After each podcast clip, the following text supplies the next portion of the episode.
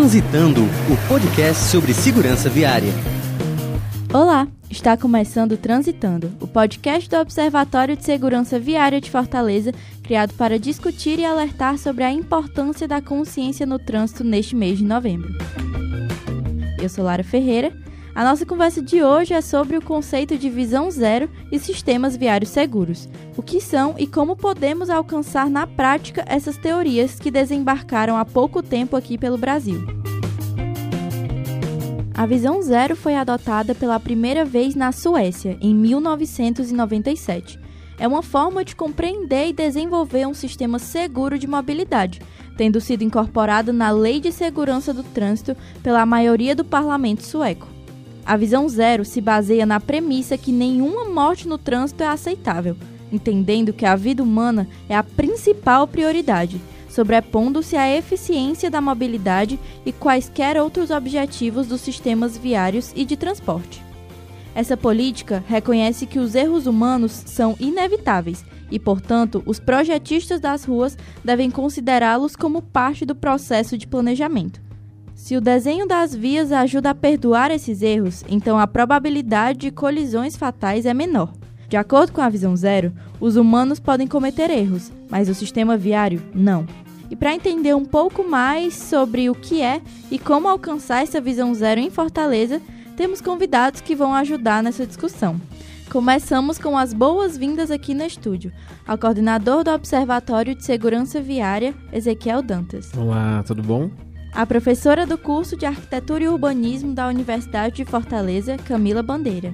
Olá. Sejam todos muito bem-vindos. Transitando, o podcast sobre segurança viária. Em qualquer lugar do mundo, as pessoas cometem erros no trânsito. Isso não quer dizer que elas devam pagar com a própria vida ou tenham o direito de tirar a vida de outros. Essa é a ideia principal desses novos conceitos de gestão dos sistemas de trânsito que ganham cada vez mais adeptos em todo o mundo. Desde que o conceito surgiu na Suécia, países como a Dinamarca e o Peru, além de cidades como Nova York, nos Estados Unidos, Bogotá, na Colômbia e Melbourne, na Austrália, adotaram essa mesma política pública. Ezequiel, essa é uma compreensão do problema que é nova aqui no Brasil e que representa uma quebra de vários paradigmas? Sim, sim, ela é relativamente nova, chegando aqui a ser abordada por prefeituras e temo, tendo organizações que estão estudando o tema e, e produzindo materiais em português para orientar técnicos a como elaborar esse tipo de plano. E eu diria que assim quebra vários paradigmas, mas talvez o principal paradigma que quebre é que o problema de uma pessoa, assim, o, o, fato de uma pessoa morrer ou vir a ter uma lesão muito grave no trânsito, o problema não está centralizado somente no comportamento do indivíduo. O comportamento do indivíduo é, é, é, é sim um fator dentro de, do, do, do, da ocorrência dessa morte, mas não é o fator principal. Ele é somente um dos fatores dentro de um sistema, né? Onde o, o, esse paradigma traz essas outras visões sobre como é que a rua, a, a via, né, de fato, a, a infraestrutura viária estava desenhada. Ela favorecia ou não favorecia velocidades inseguras? A fiscalização é presente, as pessoas, a, a, mensagem sobre segurança viária e prevenção de mortes e lesões, ela é uma mensagem disseminada e absorvida por todo mundo. Então, é, é, a principal a quebra de paradigma é sair dessa compreensão de que só existe essa questão do fator do comportamento individual para entender que na verdade é um sistema onde tem várias partes aí que tem que conversar, né? Complementando isso que o Ezequiel acabou de comentar, é importante também a gente entender que existem três sistemas que compõem né, a questão da segurança viária. Como ele falou, é o comportamento humano, que tem a ver com a educação para o motorista, comportamento no trânsito, a questão tecnológica dos veículos, né, e todos os dispositivos de segurança, e também a questão do ambiente. Então, por isso que a questão da visão zero tem que ser incorporada dentro de qualquer planejamento da cidade e o desenho urbano também. E como tem sido a evolução dessa compreensão do problema dos acidentes de trânsito no Brasil e aqui em Fortaleza?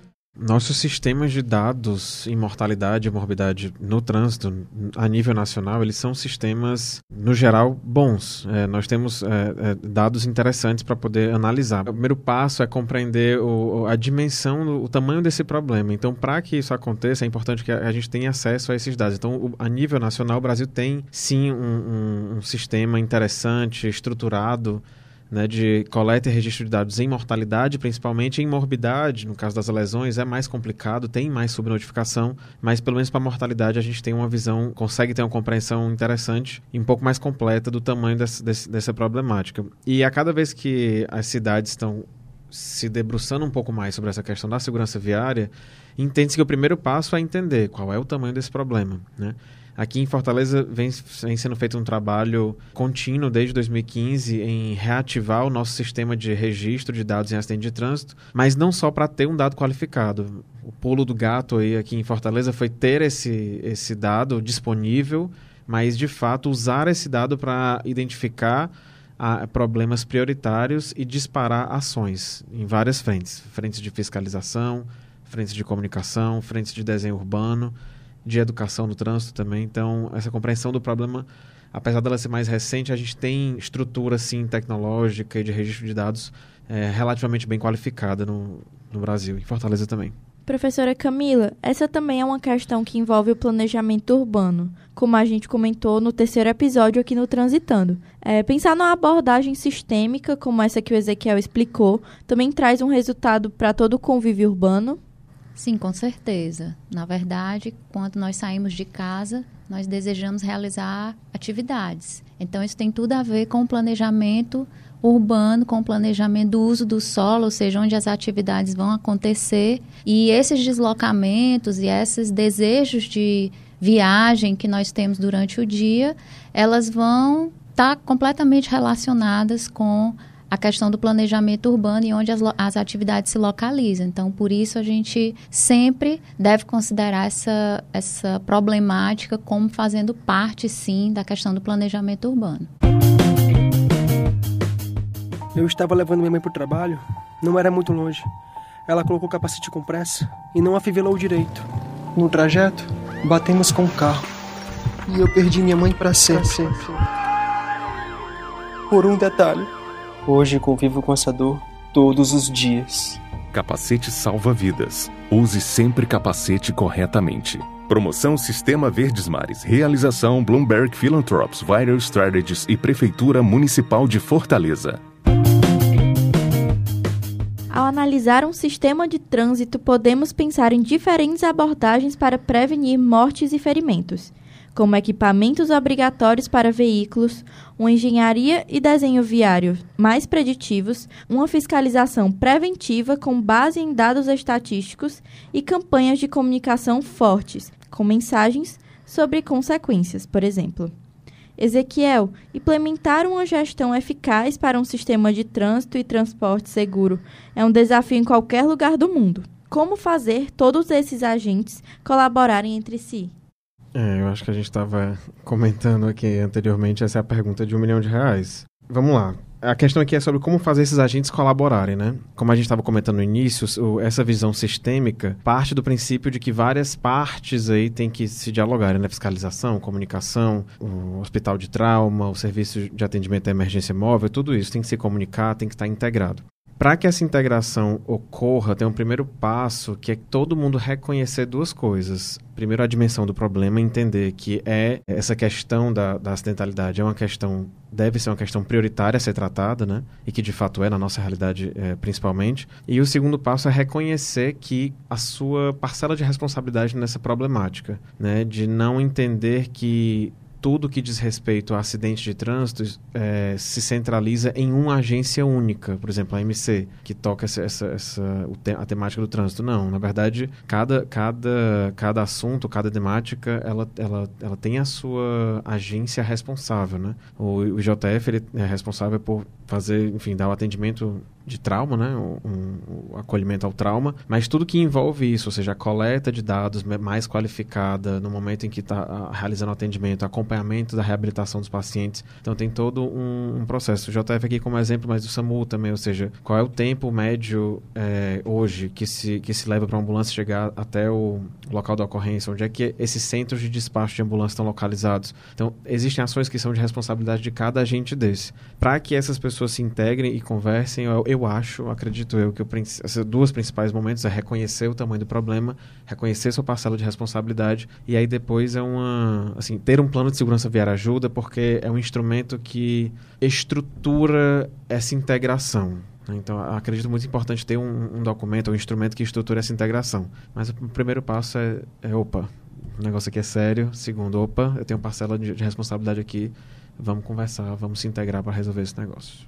Professora Camila, o planejamento dos espaços, ou seja, o desenho da rede viária, incluindo as calçadas e áreas de lazer da cidade, tem tudo a ver com isso, né? Com certeza. Na verdade, a gente não pode desconsiderar a questão do desenho viário dessa abordagem sistêmica que a gente estava conversando há pouco. Porque se você pretende que um pedestre ou um ciclista ou até mesmo uma moto né, circule pela cidade de maneira segura, a cidade tem que estar tá apta, tem que estar pronta e desenhada para que os acidentes sejam evitados, ou pelo menos né, que você consiga sentir segurança ao se deslocar pela cidade. Então, a partir do momento em que você prioriza o pedestre, em que você projeta calçadas, em que ele se sente seguro, em que ele consegue atravessar a rua com segurança, em que os tempos semafóricos permitem que você atravesse a rua sem necessidade de sair correndo, por exemplo, ou que você tenha todos aqueles elementos de traffic calming que a gente costuma chamar, em que a rua está ali pensada para que o motorista reduza a velocidade e no momento em que ele entra em conflito, ou seja, no momento em que o pedestre vai atravessar a rua, ou que ele precisa parar no semáforo, ele consiga perceber quem realmente tem prioridade. Isso, inclusive, já está definido até na própria Política Nacional de Mobilidade Urbana, na exigência dos planos de mobilidade, os PLAMOBs. Então, isso tem que ser uma cultura que não pode vir só da abordagem política, ela tem que realmente ser vista no desenho da calçada, no detalhe da ciclofaixa, no detalhe da travessia do pedestre. Isso tudo tem que ficar muito claro para qualquer cidadão. Ezequiel, a Unifor realizou uma pesquisa no Instituto Dr. José Frota, com apoio da iniciativa Bloomberg de Segurança Viária Global, e conseguiu mensurar alguns dos impactos do nosso atual modelo de gestão do sistema de trânsito, inclusive comportamentos de risco. Para você que participou desse estudo, quais as principais conclusões? Bom, a gente. Essa pesquisa foi realizada em, durante três meses de 2017, entre setembro e dezembro, mais ou menos. A gente entrevistou 1.255 pacientes é, que tinham tido ocorrências dentro da região urbana de Fortaleza, ou seja, se acidentou aqui na rede, na rede viária de Fortaleza e deu entrada no IJF. Desses 1.255 pacientes, conclusões que na verdade não foram novidade é que, de fato, o usuário mais vulnerável que nós temos aqui no nosso trânsito é o motociclista. Né? Quando eu digo que é o mais vulnerável, é porque é o que mais é, se acidenta e quando se acidenta é o que mais tende a ter é, lesões mais, mais graves aí, porque ele está muito exposto em cima de um veículo que exerce velocidades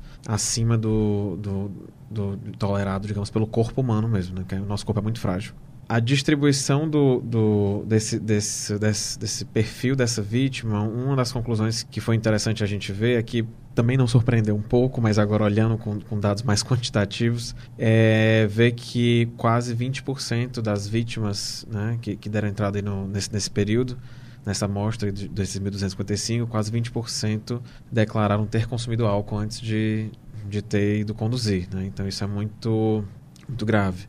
E isso a gente está falando só dessa população que chegou a dar entrada no, no, no hospital, né? Então tem todo o, o, restante aí. Sendo que há uma diferença quando a gente de, de, é, separava esse comportamento do bebê dirigir entre as, os condutores que tinham habilitação e os condutores que não tinham habilitação. E dentre os condutores não habilitados, esse comportamento é praticamente o dobro. Não só para o bebê dirigir, mas também para o não uso do capacete. E isso reforça a necessidade de ter uma fiscalização presente é, não só para coibir o ato de, de beber e dirigir e o ato, é, o, o, ato de usar, de, enfim, conduzir uma moto sem capacete ou com capacete não avelado, mas o fato, o, coibir o ato de dirigir sem estar habilitado, né, sem ter tido pelo menos um, um treinamento básico, é, não, não entrando aqui no mérito da qualidade desse treinamento, mas uma teoria sobre o trânsito, qualquer coisa, qualquer coisa desse tipo. Então, esses comportamentos de risco, ele tendem, tendem, tendem, de acordo com os nossos dados, a ser serem bem maiores aí entre os condutores não habilitados. E isso, é, enfim, subiu aí uma bandeira vermelha de alerta sobre um, um, um nicho específico para se fiscalizar também, né, além de todos os outros.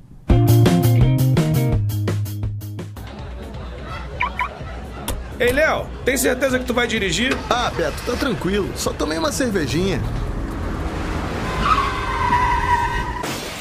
Dirigir depois de beber pode ter consequências desastrosas e você pode não ser o único a se machucar. Um gole é o suficiente para alterar seus sentidos. Não arrisque, nunca beba e dirija. Bloomberg Philanthropies, Vital Strategies, Prefeitura de Fortaleza e AMC.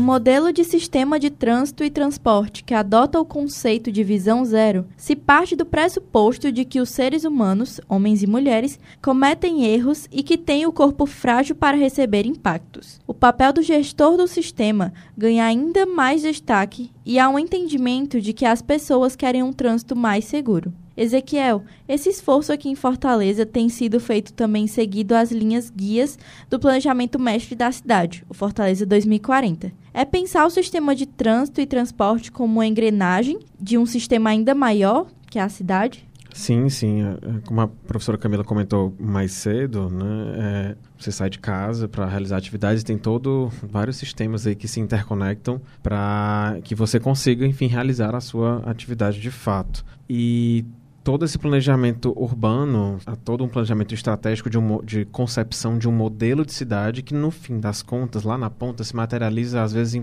você ter um piso intertravado ou ter um piso totalmente pavimentado. Ou a depender da sua... qual vai ser a largura da faixa a largura, a largura de uma caixa viária, uma seção viária de, um, de uma, uma via residencial, uma via comercial. Então, essas definições todas surgem aí dessas diretrizes e, e, e vão, vão se, se materializar aí, nesse, de fato, no, no, na infraestrutura que você tem disponível.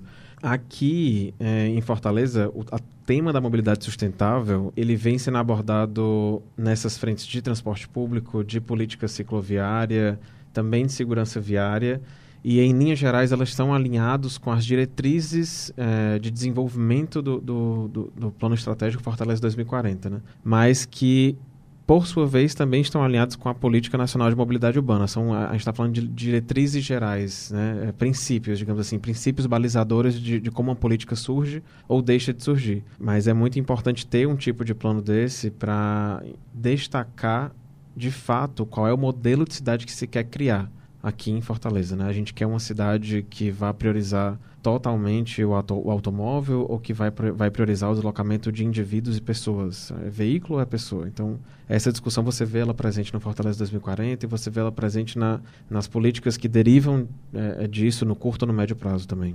Professora Camila, a partir dessa perspectiva que o Ezequiel nos coloca, como a pesquisa e a universidade em geral podem apoiar esse movimento de evolução dos paradigmas sobre as mortes e ferimentos no trânsito, sobretudo no desenho urbano? Nós estamos formando nos cursos de arquitetura os futuros profissionais de 2040. Então, eu considero fundamental que seja sempre sensibilizado em todas as disciplinas, seja de projeto ou de projeto urbano, a questão da segurança viária. Então, a gente sempre busca sensibilizar os alunos, seja em visitas de campo, seja apresentando dados, que muitas vezes a gente usa os dados do observatório aqui de segurança viária, seja mostrando os dados, seja apresentando novas formas de se fazer o desenho urbano, considerando os aspectos de segurança, seja a segurança para o pedestre, para o ciclista, mas também para o condutor em geral. Então, nós estamos tentando apoiar exatamente essa formação dos profissionais que vão se preocupar, que vão estar atentos eu escuto relatos de alunos que chegam e dizem: Ah, professora, eu nunca tinha pensado nisso, que a calçada, a gente sabe que as calçadas têm muitos problemas, mas eu nunca pensei que ela poderia causar uma morte, eu nunca pensei na importância de uma travessia de pedestre. Então, a gente busca trazer e, no ato de projetar, que isso seja refletido em todos os detalhes, né? que a gente não pode perder isso de vista. Ezequiel, a prefeitura anunciou que se prepara para lançar o primeiro plano de segurança viária de Fortaleza da história, já com o conceito de visão zero. O que isso deve representar para a cidade? De forma concreta, o plano de segurança viária ele é um plano de ação onde ele organiza e estrutura todos os setores que devem estar é, é, conectados, integrados e, digamos assim, responsabilizados pelo tema da epidemia, da epidemia de morte e lesões no trânsito. Então, o plano de segurança viária, ele nasce, né, ele deverá nascer com uma, uma, uma, lista de responsabilidades e ações que devem ser tocados pela MC, por exemplo, pela conservação, pela CEINF, que é a Secretaria de Infraestrutura, é, mas também pela Coordenadoria de Vigilância na Secretaria de Saúde, pelo próprio SAMU, pelo IJF, ou seja, por todos esses atores que estão diretamente relacionados à, à, à temática aí da da epidemia de mortes e lesões no trânsito. Em, em, de forma bem concreta, é um plano de ação. Né? A construção dele partiu pela integração aí de aproximadamente 40 atores dentro da, do, do poder público para discutir sobre quais são os principais problemas que tocam a segurança viária que essas, esses atores né, enxergam aqui dentro do município de Fortaleza e como é que a gente pode definir uma, uma, uma visão baseado uma visão onde se quer chegar, né, baseado aí nas, nas melhores práticas, nas melhores referências e traçar de fato esse plano de ação, de sair dessa situação atual que a gente está onde tem problemas diferentes, problemas em diferentes áreas, olhando para essa, essa, essa visão e aí traçando esse, esse plano de ação para chegar lá. Né? É, de forma bem concreta, é um, esse plano de segurança viária vai tocar dessa forma. No final, o grande objetivo é institucionalizar é, os conceitos de visão zero e de sistemas seguros na cidade de Fortaleza. O grande objetivo é esse podcast Transitando está chegando ao fim. Antes de mais nada, agradecemos ao coordenador do Observatório de Segurança Viária, Ezequiel Dantas. É, de nada. Muito obrigado pelo convite novamente. Sempre é um prazer estar aqui, especialmente com a colega Camila. Muito legal. E a professora do curso de Arquitetura e Urbanismo da Universidade de Fortaleza, Camila Bandeira. Agradeço o convite, é sempre um prazer participar dessas discussões sempre que possível. Obrigada. O nosso bate-papo sobre segurança do trânsito fica por aqui. Obrigada pela sua audiência durante esse mês de novembro. Foi um prazer ter sua companhia durante essa temporada. Podcast Transitando volta em breve com mais discussões sobre a temática da segurança no trânsito. Até lá! Transitando, você chegou ao seu destino.